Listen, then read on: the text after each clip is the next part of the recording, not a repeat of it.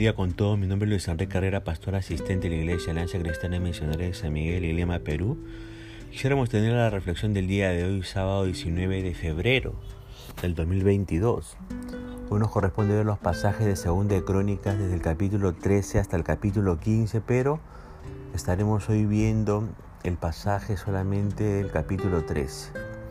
Hemos querido titular este devocional La influencia de los padres. Ahora, ¿Quién reina en lugar de Roboán? Según el versículo 1 de este 2 de Crónicas 13, reina un tal Abías. Abías es llamado Abián en Primera de Reyes. Sucedió a su padre Roboán como rey. ¿Cuántos años tenía cuando comenzó a reinar y durante cuánto tiempo reinó? Según los versículos 1 al 2. Bueno, reinó desde los 18 años y reinó simplemente 3 años. Abías fue hijo de Micaías. Ella era la mamá llamada Maaca en Primera de Reyes 15.2, una descendiente de Absalón, hijo de David. Ahora, Primera de Reyes 15 solo se le dedica 18 versículos al reinado de Abías y dos de ellos son exclusivos para hablar de su bisabuelo David, allí en Primera de Reyes 15 del 3 al 4. O sea, sintetiza los tres años de reinado de Abías en solo seis versículos nada. El autor de Crónicas es mucho más generoso con él y le dedica 22 versículos tratando de destacar posiblemente el único hecho positivo de Abías que más adelante vamos a ver. Ahora, ¿por qué digo esto? Por lo que dice de Primera de Reyes 15.3. Leámoslo con atención y respondamos la siguiente pregunta, ¿no? ¿En qué anduvo metido Abías? A quién eligió imitar y a quién no. Fíjese que Abdías cometió los mismos pecados que había cometido su padre antes de él y no fue fiel al Señor su Dios como lo había sido su antepasado David. Su decisión de querer ser como Roboán, en lugar de imitar a su bisabuelo David, lo llevó a ser un rey mediocre con un reinado para el olvido. Y salvo el acontecimiento mencionado por crónicas, no hay nada, nada, absolutamente nada importante que destacar de Abías. Ahora escuche esto. Abías era el rey, y no cualquier rey, era el descendiente directo de David, el rey amado por Dios, el rey conforme a su corazón. No solamente era un privilegiado por ser escogido rey, sino que era una honra ser rey de la línea real de David alto privilegio. Y como rey, él tenía el poder para llevar a cabo profundas transformaciones políticas, profundas transformaciones sociales, culturales y espirituales que afectaran positivamente a todo el pueblo. Tenía en sus manos la oportunidad, la oportunidad de hacer cosas grandes. ¿Y sabe qué? La desaprovechó completamente. ¿Tan tonto pudo ser? Sí, las decisiones equivocadas, pecaminosas, alejadas del corazón de Dios, a uno le vuelven una persona espiritualmente estúpida. Efectivamente, la embarra uno cada día un poquito más. Se hunde cada día más. Y teniendo el potencial divino para hacer cosas extraordinarias, termina pasando por la vida completamente inadvertido.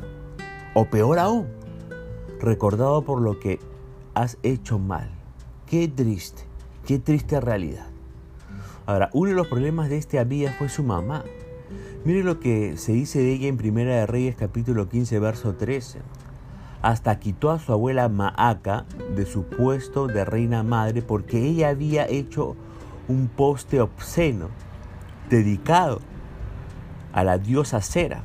Derribó el poste obsceno y lo quemó en el valle de Cedro. Micaías, quien es Maaca, madre de Abías y luego abuela de Asa, era una fanática de la idolatría, una mujer perversa sin temor de Dios cuya influencia sobre Abías, sin olvidar pues obviamente los pecados de su papá, Robo, este, Abías, Roboán, eh, que no era ninguna víctima, la influencia sobre Abías fue determinante para que él escogiera el peor camino. Ahora déjeme decirle algo, si sus padres no son creyentes, Dios le ha dado en la iglesia una familia nueva. Ha puesto cerca suyo hombres y mujeres llenos de su presencia para bendecir y orientar su vida. Aprovechelos. Hable con ellos. Pídales consejo. Por más buenos que sean sus padres, si no son creyentes, si no son discípulos de Jesucristo, no siga el camino de ellos, pero honrelos, ore por ellos, bendígalos. Si sus padres son creyentes, pero viven como si no lo fueran, lo cual es tristísimo, no los imite, ni siquiera, este, ni quieras este, parecerse a ellos. Honrelo sí, ore por su vida sí, pero recuerde, en la familia de la iglesia Dios ha preparado para usted hombres y mujeres a quienes imitar y, entre comillas, adoptar como modelos para su vida. Si sus padres son creyentes y además viven como verdaderos hijos de Dios, amando al Señor, amando su palabra, congregando, sirviendo y decididos a que nada ni nadie los mueva de la fe, es un privilegiado. Aprovechelos, imítelos, escúchelos, aprenda de ellos. Ahora quiero hacer una pregunta si usted es papá o mamá. Si usted es papá o mamá, ¿Es usted un discípulo del Señor Jesucristo? ¿Es una discípula del Señor Jesucristo? ¿Él ya es su Salvador y Señor? Ahora, si usted ya es discípulo o discípula de Cristo, vive, usted que es mamá o papá, vive como si no fuera un discípulo de Cristo, vive como si no fuera cristiano o cristiana. Si es así, arrepiéntase y corríjase por favor. Pero si usted ya es creyente y además, como papá o mamá, un verdadero hijo de Dios que hace las cosas a la manera de Dios, le felicito. Siga siendo fiel al Señor hasta que Él retorne por segunda vez. Ahora, ¿qué situación se desencadena entre Abdías, rey de Judá, y Jeroboam, rey de Israel? Según los versículos del 2 al 3 de este capítulo eh, de Segunda de Crónicas. Mire, ¿ah? se desencadena un conflicto bélico entre ambos reyes. Ahora, ¿qué actitud asume Abías y qué reflejan sus palabras en los versículos del 4 al 12? Una, asume una actitud de fe y confianza en Dios. Sus palabras reflejan fe en Dios. Este es el único episodio que vale la pena destacar en la vida de Abías. Sinteticemos lo más importante de su discurso. El reino es de Dios y él se lo entregó a David, dice el verso 5. En el verso 8 eh, es inútil tratar de resistir su reino, dice él. En el verso 10, Abdías dice, Dios es nuestro Señor y no le hemos dejado. En el verso 11 dice, guardamos su ley, su palabra, porque Él es nuestro Dios. En el verso 12 de su mensaje él dice, Dios es nuestro jefe, el que pelea en su contra no prosperará. Ahora, ¿qué sucede luego y cuál es el desenlace según los versículos 3 al 21? Bueno, las tropas de Jeroboam pusieron una emboscada detrás de Judá. Los hombres de Judá invocaron al Señor y por eso mismo Dios los ayudó a ganar la batalla, al costo de medio millón de soldados selectos de Israel.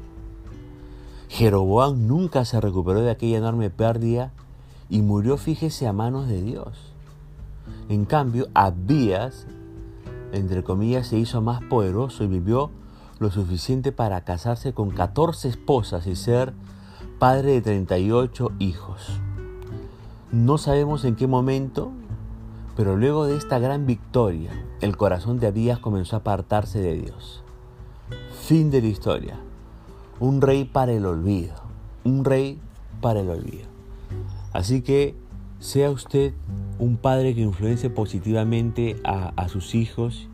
Y usted, querido hijo, déjese influenciar solamente por aquellos padres que honran y temen al Señor. Punto final para el devocional del día de hoy, deseando que la misericordia y gracia de Dios sea sobre su propia vida. Conmigo será Dios mediante hasta el día lunes. Que el Señor le bendiga.